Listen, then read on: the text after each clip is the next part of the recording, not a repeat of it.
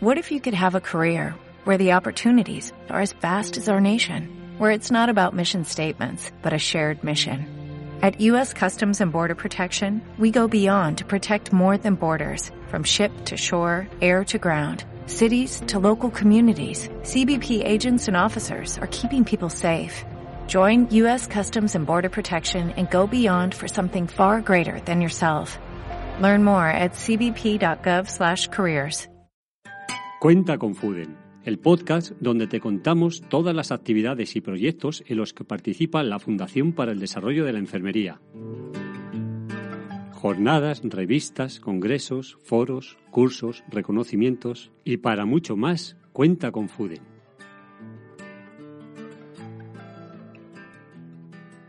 Muy buenas, ¿qué tal? ¿Cómo estáis? Bienvenidas a un nuevo programa de Cuenta con Fuden. Hoy volvemos a hablar de cooperación y proyectos humanitarios de Fuden y para ello tenemos vía telefónica en frecuencia enfermera a Cristina Fernández García y María García Llanos. Sus nombres os resultarán familiares porque ya las hemos tenido aquí en Cuenta con Fuden para hablar del proyecto de sensibilización de los profesionales de enfermería de Asturias sobre las desigualdades mundiales mundiales, el respeto a los derechos humanos y la igualdad de género, hacia el logro de la Agenda 2030, financiado por la Agencia Asturiana de Cooperación al Desarrollo. Cristina María, voy a hacer un poco de retrospectiva para especialmente aquellos que no tuvieron la oportunidad de escuchar el programa anterior, porque dentro de este proyecto del que hemos hablado se desarrollaron dos cursos denominados Cooperar para lograr los objetivos de la Agenda 2030 a través de la valoración de la igualdad de género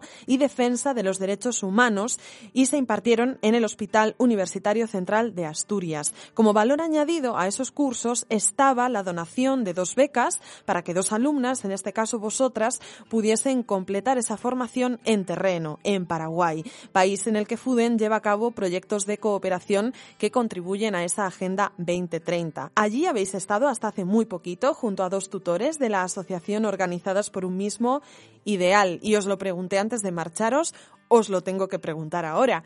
¿Qué sentís ahora después de haber vivido la experiencia? Pues en primer lugar mucha alegría por haber podido vivir en primera persona esta experiencia, por haber sido protagonista o espectadora en primera línea de, esa realidad que viven y de la situación en la que se encuentran y también un poquito de rabia porque vivimos en un mundo globalizado que es globalizado solo para algunas cosas. Entonces que haya gente que está pasando por situaciones tan complicadas, con, con realidades tan diferentes a la nuestra, da un poquito de, rabia. eso, en este mundo global no globalicemos todo, ¿no? El bienestar también. Eh, pues la experiencia ha sido súper enriquecedora. Yo creo que ha sido un aprendizaje muy intenso, eh, con un trabajo también importante, pero que yo creo que ha merecido la pena. Em, he aprendido muchísimo de lo que es el trabajo comunitario, del activismo, he aprendido mucho de la, de la organización local con la que trabajamos, con OPUMI, organizadas por un mismo ideal, que tienen muchísima experiencia y bueno, yo creo que ha sido un aprendizaje increíble. ¿Cómo ha sido el trabajo con los tutores de la asociación organizadas por un mismo ideal? ¿Cómo lo habéis vivido? Bueno, esa, esa ha sido una de las partes buenísimas de la experiencia. Son personas que trabajan en una organización civil que está acostumbrada a la movilización social y a encontrarse con muchas barreras y con muchos obstáculos y aún así hacer cosas para mejorar su situación, para hacerse visibles y para, pues eso, movilizar, ¿no? Y crear sensibilidad en el tema. Entonces, tienen muchísima experiencia y nos han ayudado muchísimo, tanto para acceder a, las personas, a las instituciones con las que fuimos contactando para hacer ese análisis de realidad que teníamos que hacer, como para para aprender de ellos en algunas actividades puntuales que tuvimos la oportunidad de participar o de observar y, ha sido fantástico. Y luego, por supuesto, la formulación de los proyectos nos han ayudado un montón. Tiene mucha experiencia en formulación de proyectos y la nuestra no era tal. Entonces, pues yo creo que ha sido una pieza, vamos, fundamental de nuestra experiencia, el gran trabajo que los que los tutores han hecho con nosotras, porque bueno, no ha sido solo, eh, no ha limitado solo a ser la puerta de entrada para conocer pues la realidad paraguaya, la realidad de, pues de la, de la población más vulnerable, de las mujeres que viven con VIH y del sistema sanitario, sino que además han sido pues auténticos docentes eh, pues en la parte un poco de, del producto final que nosotros teníamos que entregar eh, que teníamos que identificar y diseñar un proyecto de cooperación. Y la verdad que, vamos, tanto Pablino como Lourdes pues nos han dado auténticas clases de lo que es el diseño de proyectos. Así que han hecho, han sido fundamentales para que nuestra experiencia haya sido así de positiva.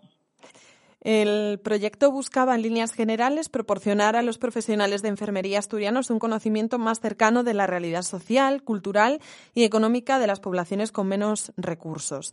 En vuestro caso, ¿diríais que habéis logrado esos objetivos? Absolutamente. Cuando haces la parte teórica te quedas así, bueno, con una idea bastante clara también de la situación, del derecho de, la, vulnerabilidad de, los derechos universales y los derechos humanos que creemos, pues eso, eh, inherentes al propio ser humano y que por tanto deberían estar en todas las poblaciones, pero poder ir a terreno y, y ver que efectivamente son vulnerados uno detrás de otro, eh, acaba de culminar pues eso el objetivo de este curso y, por supuesto lograr lograr los objetivos marcados. Eh, pues sí yo creo que se han cubierto con creces vamos satisfecha en ese aspecto porque bueno yo creo que nos llevamos una foto bastante completa de lo que es la, la realidad de la población paraguaya y más en concreto de lo que es el, sistema sanitario no y de cómo está el derecho a la salud en Paraguay hemos tenido reuniones eh, a todos los niveles, ¿no? Desde altas instituciones con gerencias nacionales, departamentales, hasta, bueno, pues luego con los profesionales que están a pie de calle, las USF, siendo la primera vía de entrada de la población al sistema sanitario. Así que yo creo que, sí que hemos cubierto, ese, llegado a ese objetivo. ¿Cuáles fueron vuestras primeras sensaciones al llegar a Paraguay? ¿Encontrasteis una situación parecida a la que esperabais antes de, marchar de aquí de España? Mm, yo creo que sí, no. Sí, porque pensábamos que efectivamente las cosas pues no serían tan fáciles o, o tan tan accesibles, ¿no? El derecho a la salud imaginábamos que no sería tan accesible como el que tenemos aquí pero no esperábamos encontrar esa carencia eh, de cosas tan básicas como las estructuras. Hay hospitales que en todo su terreno aledaño han ido poniendo containers de estos que usamos aquí para las obras para ampliar espacios y consultas y aún así los comparten dos y tres profesionales, por lo tanto, eh, cuando un paciente va a consulta, en la silla de al lado, pero en la silla que no, hay, no lo separa ni un biombo ni nada, hay otro paciente recibiendo pues otras indicaciones de otro profesional, con lo cual el derecho a la confidencialidad se vulnera bastante. Y por supuesto las estructuras pues tampoco son precisamente de última tecnología. Hmm y los profesionales tienen muchísimas carencias. Entonces yo creo que esa fue una de las partes que más nos sorprendió. Esperábamos otro tipo de dificultades y no tanto eh, cosas como básicas. Eh, sí, pero yo creo que eh, no pensábamos que lo que es a nivel de infraestructura física, o sea, de, del sitio físico, de las mesas, de las sillas, de que tuvieran unas, unas carencias tan importantes, incluso en el programa nacional de VIH, ¿no? en el cual no cuentan ni con biombos separar a los pacientes y garantizar un poco pues que el proceso de la revelación del diagnóstico cuente con los mínimos de confidencialidad necesarios para que para, poder trabajar en ciertas condiciones de calidad, ¿no? Entonces eso nos ha llamado mucho la atención, la solidaridad y, la implicación que tienen los profesionales, incluso eh, pues pagando de sus bolsillos pues, para materiales, para la conexión a internet, para tener un ordenador, un teléfono desde el cual poder eh, subir los datos al sistema y también eh, el problema tan importante de salud pública que es el embarazo adolescente porque son niñas de 14 años. Y bueno, pues la implicación a todos los niveles de las consecuencias que tienen esos embarazos adolescentes. Son un poco los dos aspectos que más nos han llamado la atención. Haciendo un análisis del tiempo que habéis estado allí, ¿Qué es lo más valioso que os habéis traído a España? Uf, esa pregunta es complicada.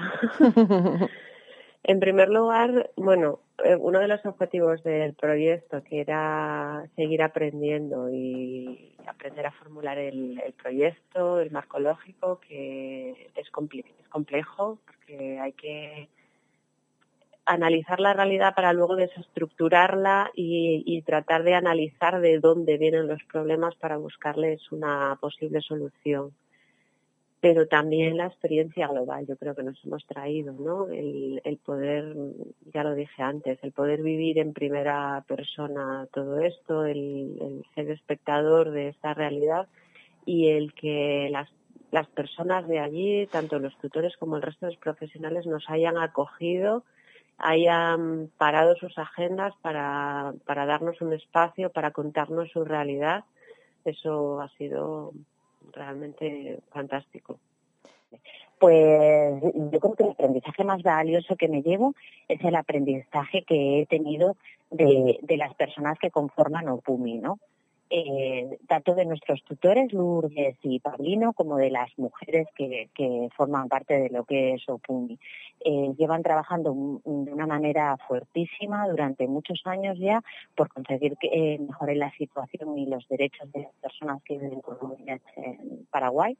Eh, no siempre lo han tenido fácil y no lo siguen teniendo, y la verdad es que esa lucha, ese compromiso, ese, ese, ese trabajo por lo que bueno ellos consideran que es justo, eh, pues yo creo que es el aprendizaje que más grande que me llevo.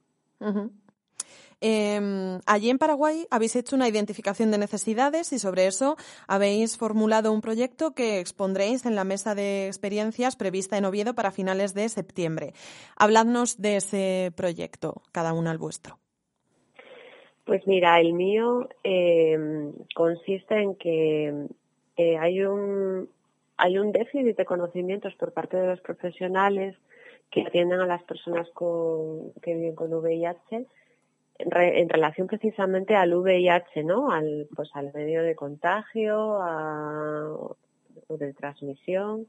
Eh, en cuanto a lo que supone, ¿no? Estas personas viven con muchísima discriminación, tanto de la sociedad como de profesionales sanitarios que les deniegan eh, el derecho a, recibir atención sanitaria.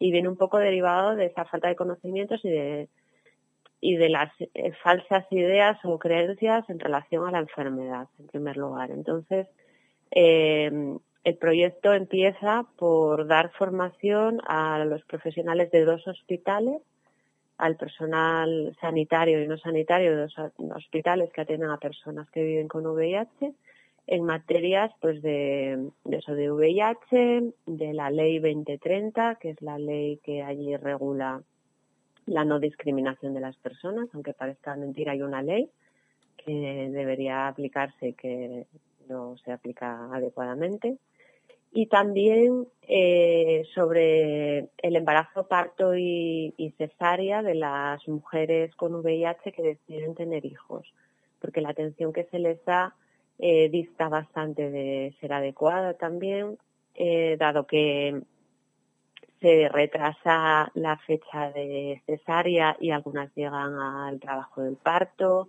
se les deriva a otros centros sanitarios precisamente porque como tienen VIH, pues no quieren que se les atienda, no, no quieren ellas, no, no quieren los profesionales atenderlas en, en sus centros sanitarios por el miedo y el desconocimiento de, de los procesos, etcétera, etcétera. Tienen bastantes problemas estas mujeres y sus niños, por lo tanto, y las familias. Y luego también eh, otra pata de, esa formación es, el cuidado de los profesionales, porque los que sí que trabajan en el programa de VIH son poquitos, tienen pocos medios y muchísima frustración y muchísimo cansancio. Y además hay bastante eh, eh, rotación de personal. Entonces, la idea es crear un documento que estandarice el circuito que deben seguir las personas y que no dependa tanto de voluntades personales. Y por otra parte, hacer un poco de cuidado del cuidador, eh, enseñarles técnicas de autocuidado porque trabajan, bueno, pues con población vulnerable con unos medios muy limitados y eso para ellos también supone a nivel personal muchísima frustración y muchísimo desgaste. Entonces creo que es importante cuidar a los profesionales que van a cuidar a las personas que lo necesitan. En mi caso, el proyecto pretende mejorar el derecho a la salud eh, de la población vulnerable y en riesgo eh, de enfermedades transmisibles de una zona concreta el departamento central. ¿no? he escogido esa zona que es el, la USF, que es el, el, consultorio ¿no? de atención primaria allí, eh, de la Virgen de Guadalupe, porque es una zona especialmente vulnerable, porque está aledaña al río, es, es una zona que, que de agua, la época de crecidas del río, y bueno, pues ha sido escogida esa, esa zona para la intervención y un poco pues intentando eh, dotar a la población de las herramientas necesarias para que para que tengan una mayor protección en relación a las enfermedades transmisibles, poniendo especial foco en las transmitidas por vectores, por mosquitos como el dengue y el Zika, que sobre todo el dengue tiene una alta incidencia en la zona, y también el VIH, intentando facilitar un diagnóstico precoz porque bueno pues hay mucha dificultad en el acceso al diagnóstico aún ahí muchas veces pues se llega pues al diagnóstico y ya están en etapas evolucionadas ya en etapas SIDA. Entonces bueno eh, el objetivo es intentar eh, hacer un diagnóstico precoz. Y también dejando eh, la vacunación como medida de prevención especialmente con el papiloma humano que eh, tiene una reciente incorporación de manera gratuita a las niñas en el calendario vacunal de Paraguay y sin embargo pues eh, en la práctica pues hay muy poca implementación y hay muy pocas niñas que realmente eh, estén vacunadas. Entonces, bueno, en esa línea es el proyecto. Así que, bueno, le hemos dedicado tiempo, nos hemos, yo creo que nos hemos esforzado, tanto Cristina como yo, no sé, bueno, ya nos dirán nuestros tutores aquí en Puden cómo ha sido el resultado, pero pero bueno, yo creo ha sido, desde luego el proceso ha sido muy interesante. Transmitiendo toda esa pasión, eh, entiendo que, es un sí a esta pregunta que voy a hacer, pero eh, ¿se repetiría esta experiencia? Hoy, por supuesto, por supuesto. A pesar de eso, de lo frustrante de encontrar cosas como esta, ¿no? Que tú al final eres profesional sanitario también te enseñan desde siempre que tienes que protegerte, que tienes que cuidarte, pero que no tienes que desatender a nadie y encontrar que otros profesionales sanitarios niegan la atención a alguien por el hecho de ser positivo es eh, frustrante y bueno, te da mucho coraje, mucha rabia. Entonces, bueno, si el proyecto contribuyese a paliar un poquito esto, sería fantástico. Sí, claro, sí, sí, repetiría la experiencia sin ninguna duda y vamos, se la recomendaría a todas las enfermeras que, bueno, pues que tengan el gusanillo, ¿no? El interés, la inquietud, pues sí, que se lancen, que y que, que busquen el momento y que, y que tengan una, una, una experiencia así, porque yo creo que es muy enriquecedora a nivel profesional, desde luego, pero también a nivel personal. Pues Cristina María, muchísimas gracias por estar con nosotros otra vez en este Cuenta con Fuden y compartir con nosotros la experiencia que habéis vivido en Paraguay. Un placer compartir este tiempo contigo.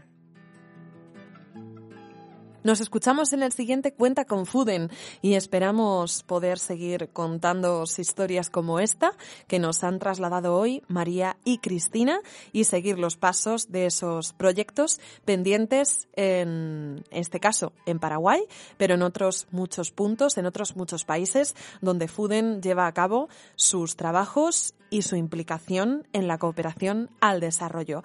Nos escuchamos en el siguiente, como digo, cuidaos mucho y seguid pendientes de Frecuencia Enfermera.